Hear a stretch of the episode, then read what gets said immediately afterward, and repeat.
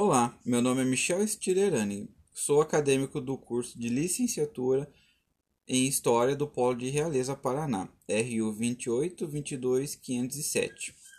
Hoje apresentarei um podcast sobre as mulheres da nossa sociedade. A personagem feminina escolhida para o trabalho nesse tema em questão foi a pastora Geni Silva Eugeder. A história das mulheres na sociedade tem sido muito debatida ao longo dos anos. Muitas lutas e conquistas por seus direitos. Atualmente existem muitas mulheres detentoras de saberes, como experiências independentes que estão cada vez mais ocupando espaços na sociedade. Geni Silva Eugeder nasceu em 12 de 10 de 1946, em São Pedro do Sul, Rio Grande do Sul. Aos 36 anos, ficou viúva, mãe de sete filhos, frequentadora da Igreja do Evangelho Quadrangular, e que, após 13 anos, começou a estudar para pastorado. Em 2009 se mudou para Pinhal de São Bento, Paraná, onde atuou por 11 anos como pastora na Igreja do Evangelho Quadrangular.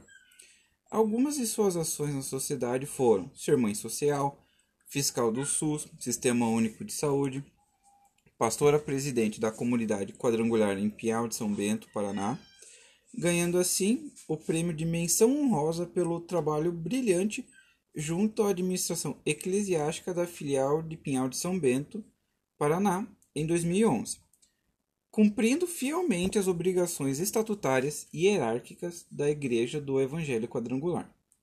Quando começou seu pastorado, fez a reforma da igreja com pintura, forro e uma porta nova. Em pouco tempo já havia 17 membros e também realizava cultos em outras três comunidades. Ainda hoje, pessoas procuram a pastora Geni buscando palavras de conforto, luz e sabedoria, onde a mesma, sempre dedicada com seu trabalho, orienta todos com suas sábias palavras. É, no, na nossa sociedade não há lugares de memória para essa mulher, mas com certeza ela está em muitos corações.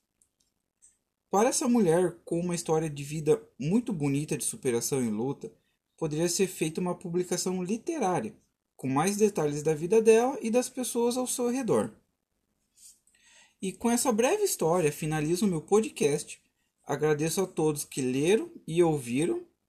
Isso me incentiva muito a continuar meu trabalho e trajetória na vida acadêmica de historiador.